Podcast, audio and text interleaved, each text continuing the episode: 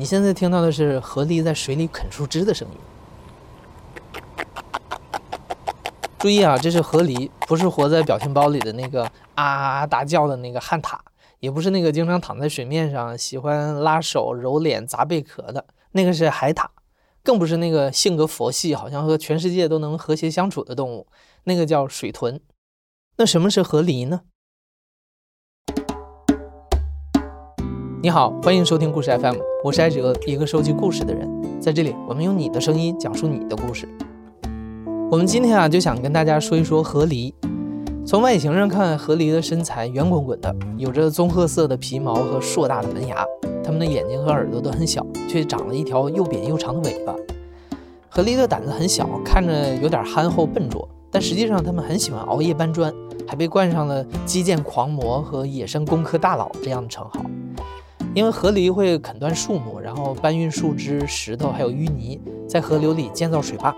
这种水坝可以让河流保持在较高且稳定的水位，让河狸的巢穴洞口始终埋在水下，防止天敌入侵。同时，河狸的水坝也可以让水流速度变缓，从而过滤水质、沉淀淤泥。这样，通过水坝营造的一个个小湿地，就可以给其他动物提供繁衍栖息的空间。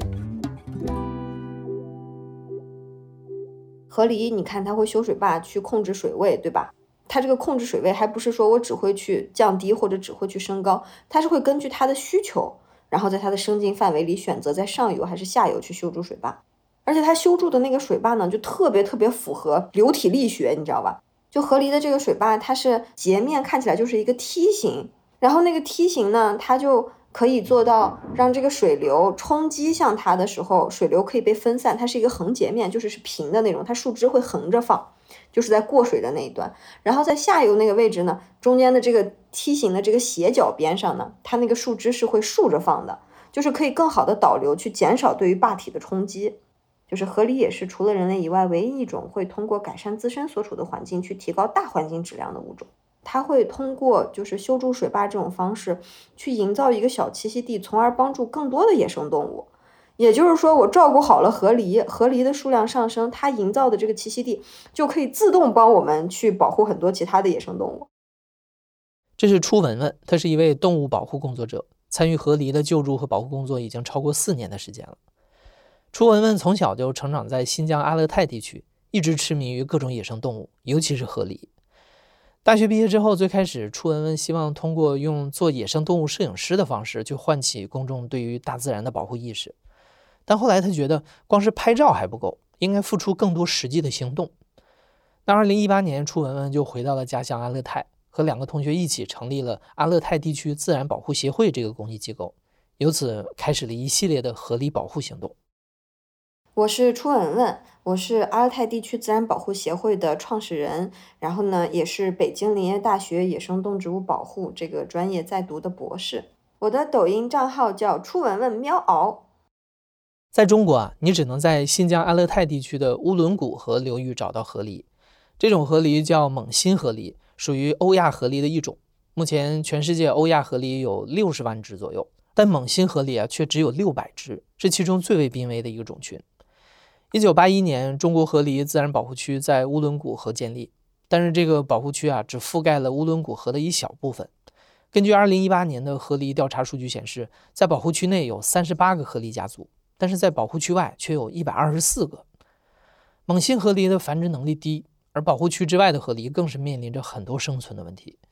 比如牧民的牛羊在水边活动的时候会啃食河边的灌木柳，而灌木柳对河狸来说是赖以生存的食物，也是修筑巢穴和水坝必要的材料。当食物不足的时候，河狸又会去偷吃牧民家的葵花和苜蓿，这样就加剧了人类和河狸之间的矛盾。所以，为蒙辛河狸去种树，去为他们创造更多食物来源和栖息空间，成为了初文文团队的重要任务。二零一九年，他们发起了一个叫做“河狸食堂”的公益行动。猛心河狸喜欢选择水位足够深，然后有足够灌木柳的地方去做窝，就是作为它的栖息地。那我们是不是通过种树就可以为它去创造更多的栖息地了呢？我们河狸食堂其实最开始的时候，按照我们的想法是要种四十一万棵灌木柳，然后就按一棵五块钱的话，那个筹款量其实也是非常非常巨大的。然后我当时我同事都说我们要不先就是把额度调小一点，我说那没有任何的意义，不要改了。我说如果我们要为河狸带来变化，如果我们要为乌伦古河流域带来变化，要让河狸跟我们一块儿形成好帮手，形成一个搭档的关系，去帮助这个流域改善的话，我说我们就必须咬着牙去把这些事情做完。然后果然就筹款就遇到了非常大的麻烦，就是大家不了解呀，然后一看说，哇你要种这么多树，你要干啥？就是不是所有人都能够看完你的这些公益项目是什么情况的嘛？然后我们当时就焦头烂额啊，一边研究怎么种树，一边想着怎么样去筹款。当时就还发生了一件让我特别记忆犹新的事情吧，就是我们当时救助的那只河狸叫宝宝。他当时就特别贪吃嘛，然后他吃的时候，他就会那种哼唧哼唧的那种，然后吃到自己打嗝了，都快噎的不行了，他还要死命吃那种，然后喝水也是，都把自己就是噎着了，他还在那可劲儿喝。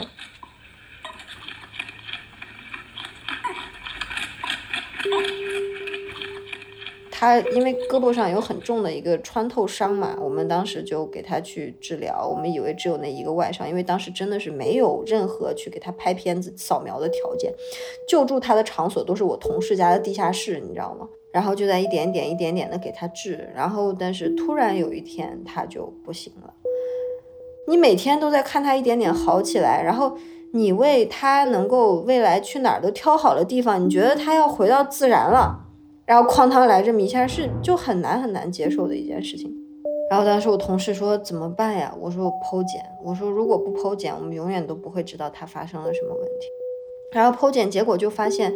它是被同类咬伤的嘛，就是它身上有有很多贯穿伤。然后最严重的一个贯穿伤呢是在它的背部，但是河狸的愈合能力很强，它的外伤恢复了，但是它咬破它的脊柱的那个伤是。完全还在的，他肚子里面其实一直有脓，所以在手术刀就是穿破他那个腹腔的时候，那个脓就跟火山一样，就歘一下就就喷出来了。然后大家那个时候才知道，就是他那么努力的去吃去喝，是因为他真的很想很想要活下来。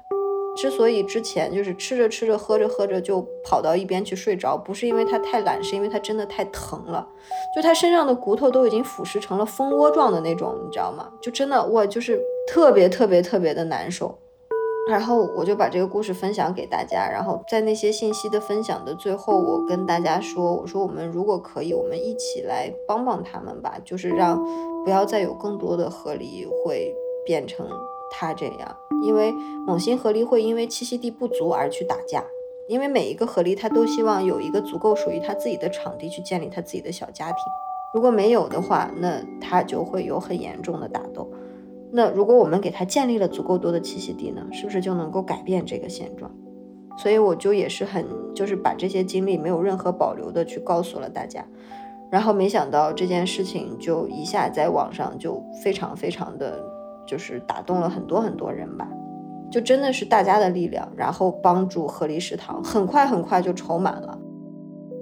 依靠网络筹款的力量，初文文不需要再为钱的事情发愁了。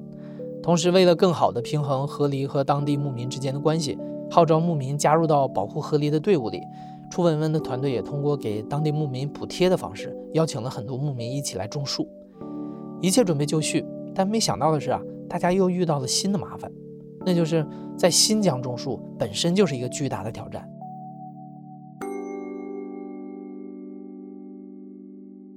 因为我们首先要选当地的树种，你不能造成外来物种入侵。那么其次，你既然是要帮助河狸，你就肯定要找乌伦古河流域的原生树种。那你这个原生树种，然后河狸又爱吃，同时呢，对于河道本身它还能有一个稳固水土的作用。所以我们当时就通过种种科研的调查和分析，最后选择了灌木柳这个树种。你知道，在新疆河道里面种树真的是一件非常困难的事情，就是因为它很多地方它日照时间长，失水速度就会快，而且它那个土地呢是沙，就是沙土已经是很不错的了，还有很多地方是鹅卵石。我们第一年的时候真的是惨败啊，就是我们当时我和我的两个同学加上我们的牧民兄弟们。一天二十四小时拿着帐篷睡袋，吃住就在河道里边，叮得浑身都是蚊子的包。然后第一年出来的结果成活率只有百分之三十，就是你你就挫败感非常非常的强。大家抱了那么大的信心，我们要一块儿去帮助河狸，帮助野生动物。你帮到哪儿去了？你连个树都种不活。但说实话，种那树真挺费劲儿的，因为灌木柳这个东西吧，它不是一个经济树种，就它不是一个可以在当地创造经济收益的东西，所以它没有人去研究它怎么种。最后咋办呢？我就去林大搬救兵去了。我的母校北京林业大学也特别特别愿意来帮忙。然后完了之后，他们就一块儿帮我们分析土壤、土质，然后去研究了不同的这个种植方法。因为河狸它周围的生境，有的地方是这个带砾石的，有的地方是卵石，有的地方是沙土质，有的地方是比较肥沃一点的土质。它针对于不同的土质都要有不同的种植方法，然后包括你怎么样去设置地灌带，然后要不要放地膜，然后几天浇一次水，然后浇水的这个频率是什么样的，然后你的土壤的这个酸碱性怎么平衡，然后因为你不能用化肥呀，对不对？它就是完全灵活的，就是每一块土地可能都得量身定做它的种植方法。但是你一旦就任何一个事情啊，一法通万法通，你只要找着方法之后，你的速度就非常的快。我们最后就是属于还没有花完种四十一万棵树的钱，但是已经种下了六十二万棵灌木柳，就真的是非常的愉悦了。但是因为钱还没有花完，所以我明年还会继续去种。在三年的时间里，为了把树种活，初文文和同伴们尝试了扦插、压条、移种等多种办法，又通过修筑沟渠、铺盖地膜和滴灌带等等方式，最终把树苗的成活率提高到了百分之七十以上。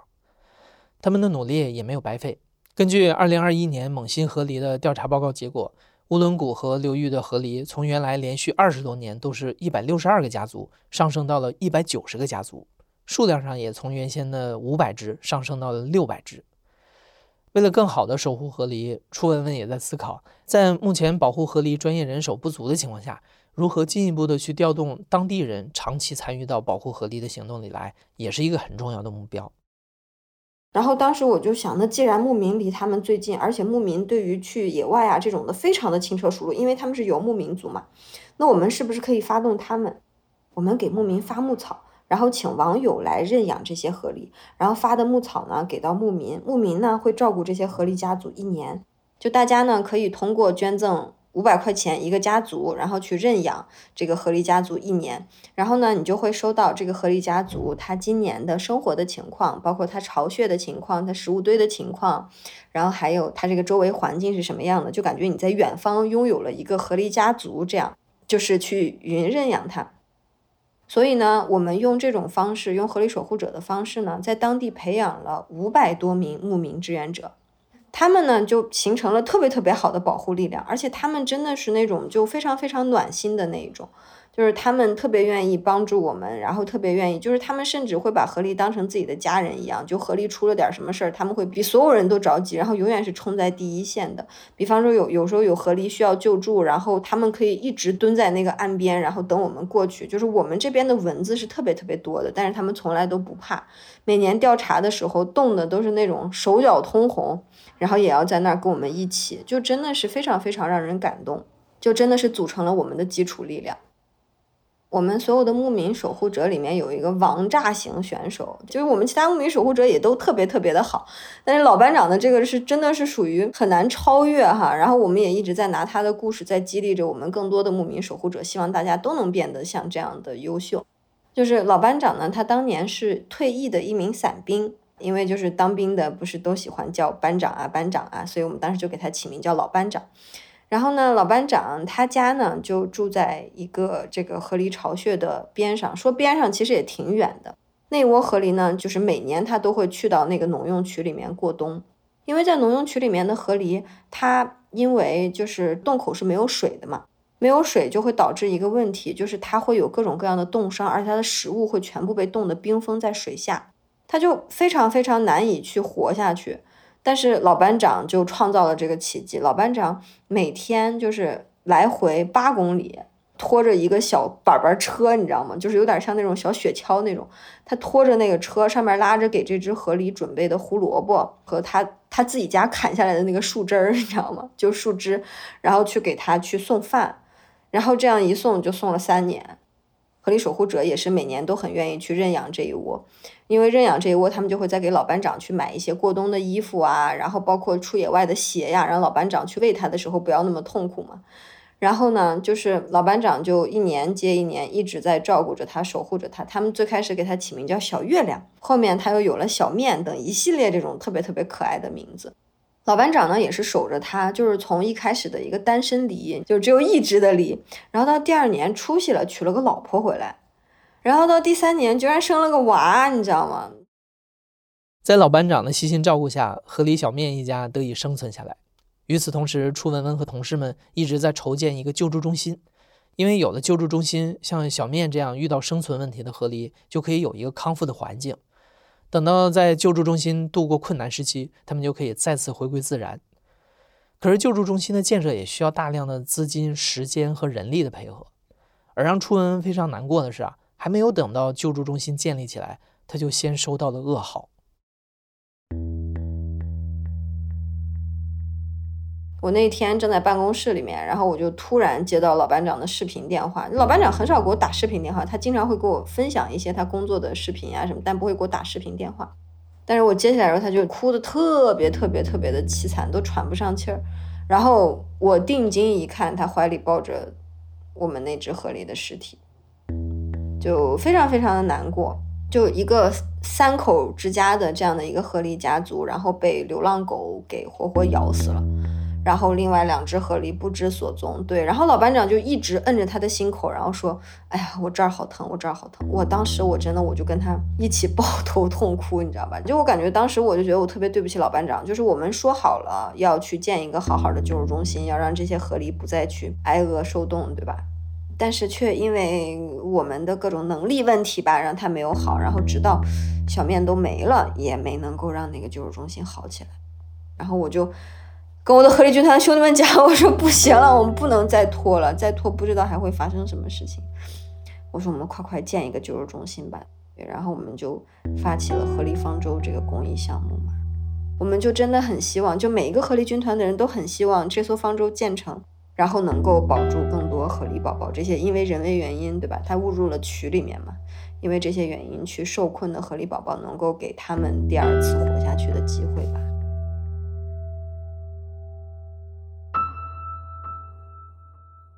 初文文一直致力于在网上分享阿勒泰地区河狸保护工作的进展，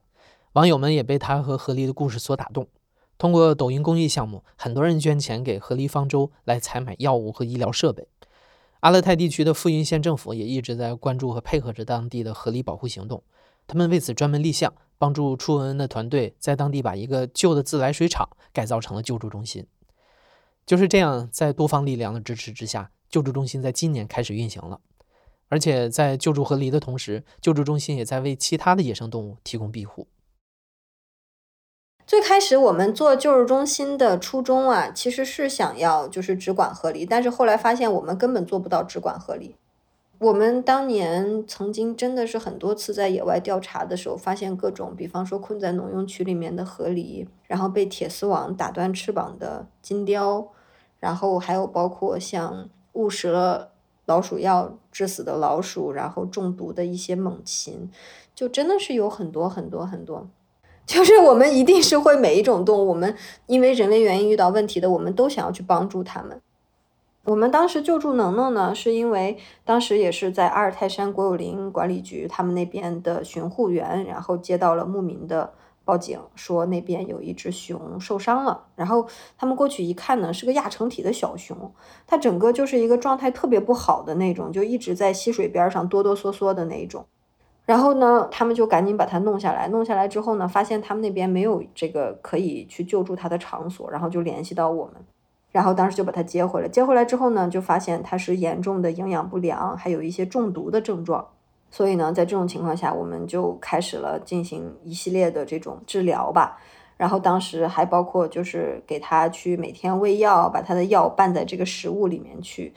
就哄着骗着让他吃药呗。我们当时最开始是要让他先知道去吃药嘛，这种的就是接受我们给的食物。但是他一康复了之后呢，我们就要开始去给他进行就是跟人类要断绝这种联系的这样子的一种感觉的工作吧。所以呢，我们当时就开始穿上了伪装服，然后身上还要喷那种就是各种动物的粪便混合成的那种液体喷在身上，让它不觉得是人类给它的吃的，就是而且去喂它的时候要完全不能说话，就是从听觉、嗅觉、视觉上都让它觉得，哎，这不是人给我给的吃的。你这样也放到野外去之后，它才会觉得，哦，我不会去找人要吃的。你这样对牧民才负责任呀。然后还要教它学会怎么样在野外去找吃的。我们在这个过程中还不可避免的要去捡屎，你知道吗？就是捡野外棕熊的屎，然后拿回来去分析。野外环境下面，棕熊到底会吃什么东西？分析完了之后，再照着这个食谱给它去找野外的鱼，给它弄水盆，让它去抓鱼。然后同时呢，还要给它去，它比方说在野外，它会去吃一些野百合这样的根茎，我们就要挖回这个野百合，给它放在一个大桶里面，让它自己学会去刨去找吃的。还要把食物藏在各个角落，让它自己去找，想方设法吧，最后成功的把它送回了自然。它也是真的是中国第一个经过野放训练然后放归自然的个体。然后当时能能送走的时候，就能能回归自然的时候，我我真的是特别特别的不舍。当时真的就是好几天我都缓不过来那个劲儿来，就是。因为他在我们楼下那个笼子嘛，就是我是经常会从楼上那个，就我的房间窗户就可以看到他。然后我一看到那个笼子空了，包括我同事他们都经常就悄悄咪咪的就哭，就感觉哎呀很不习惯。但是就是这是这就是常态啊，他们要走啊。你知道你很爱他，你也知道你真的希望他好，但是你希望他好的唯一方法就是不要去打扰他。你知道吗？就是能能回归自然，他真的站到野外那一瞬间。他是真的笑了，你知道吗？他是那种特别开心的，就在野外那种笑出来了。我现在手机桌面都还是那张能能笑了的照片，我就觉得啊，就真好。除了棕熊，初文文的团队还救助了像雕鸮、秃鹫、猴羚等等野生动物。如今他们这个小团队依然不大，只有十二个工作人员，大家全天候的驻扎在救助中心。尽管条件艰苦，每天都要工作十四个小时以上。还经常要在野外风餐露宿，但每当看到一只只野生动物康复、重新回归自然的时候，他们觉得一切都值了。而更重要的是，在这个小团队背后，还有一股强大温暖的力量在支撑着他们走下去。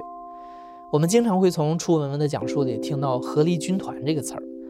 合力军团”指的是通过各种各样的形式参与到阿勒泰地区自然保护中的那些远方的普通人。合力军团其实是一个很开放性的一个概念吧，就是它不会说限定于，哎，你捐了多少钱，或者哎，你参与了几次值班，就这样。它其实并不是这样的。我们开放了很多种方法，对吧？可以选择去。去为野生动物们去募捐，然后去给合力直播值班，然后甚至可以在地过来一起参与我们的志愿者培训，然后甚至可以说过来跟我们一起去种树，然后还有包括像是我们的一些这个视频的点赞呐、传播啊，甚至成为我们的抖音粉丝，那其实都已经变成了我们合力军团里的一部分。因为我们觉得每个人的心里面都会有一颗善良的种子，就是不要给他太多的限制，他一定会用他自己的方式去结出最好的果实的。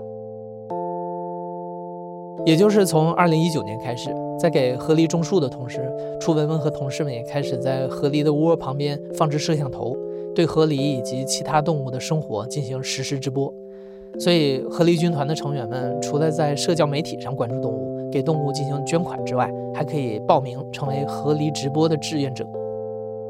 我们去建立了一个合力直播，这个合力直播到现在都很火。大家就是说，哎，我们白天可以来看水鸟，晚上可以来看河狸。然后当时呢，被很多包括我们在抖音上面直播的时候啊什么的，大家都会觉得很震惊，说你们这个摄像头好高端，会追踪动物，你知道吗？但是其实它并不是说很高端，就我们那个设备，其实说实话，就如果从价值上来看，其实是非常非常便宜的。但是它为什么能够随时转找动物呢？因为我们有非常强大的合力直播志愿者体系。然后呢，我们会有一整套的这种培训的流程，然后大家呢自己去认领排班，两个小时是一个班儿。在这个过程中呢，他们就会转动摄像头，就会跟我一样变成一个云摄影师，你知道吗？就可以记录下来自己喜欢的画面，同时呢，然后也能找到野生动物，而且它还是科研的一部分，因为我们不是老说猛禽合力会给周围的野生动物去创造好的环境吗？但是它到底给多少动物创造了这样的一个好的环境呢？那通过这样的一个方式，我们统计合力直播出现了多少野生动物，它有一些什么样的活动，有一些什么样的行为，有哪些会选择在这儿育幼，我们就会知道猛禽合力的这个小栖息地庇佑了多少的野生动物。如今，越来越多的人正在抖音上通过短视频和直播的方式了解到阿勒泰地区动物们的故事，也由此成为了合力军团的一员。在未来，初文文和同事们也希望能开辟更加专业的方式，让更多的人实地参与到野生动物救助当中来。我每天都能收到很多私信，在抖音里面都是在问我，哎，我怎么样能够加入你们，或者怎么样能够变成一个跟你一样的自然保护工作者？所以，我们明年也准备在我们的那个救助中心里面，我们准备要去做一个完全无偿义务公益性的这样的一个在地的培训。就是我们会把所有我们做公益的经验，我们去做宣传的经验，然后我们去做野生动物救助的经验、科研的经验，都会分享给大家。然后呢，同时再去请很多很多的这样的林大的教授啊，他们来授课。再结合我们现在不是有很好的科研设备了吗？教会大家怎么样用科学的方法去对待野生动物，然后去进行野生动物救助。这样的话，就真的可以帮助很多想要从事这样这个行业，然后但是没有基础或者是基础不够多的这样的朋友们，去有机会能够变成其中的一员。我们就希望这个行业能够真正的有个更好的发展。然后同时呢，又因为有合力军团不断的有新人加入，带来新的感动，我们一起创造一个又一个的奇迹。在这个过程中，就真的会引发很多很多的思考。就是会让人觉得，哦，这个世界其实真的是可以用爱去运行的。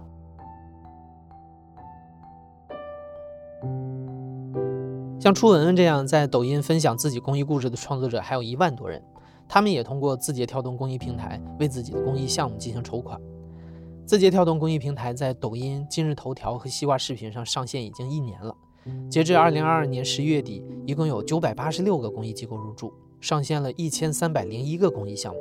累计超过一点一亿人次参与捐款。你可以通过字节跳动公益平台关注和支持更多像初文文这样的公益内容创作者，让我们一起去看见和守护身边的小小善意。你现在正在收听的是亲历者自述的声音节目《故事 FM》，我是主白哲。本期节目由玉箫制作，声音设计孙泽宇。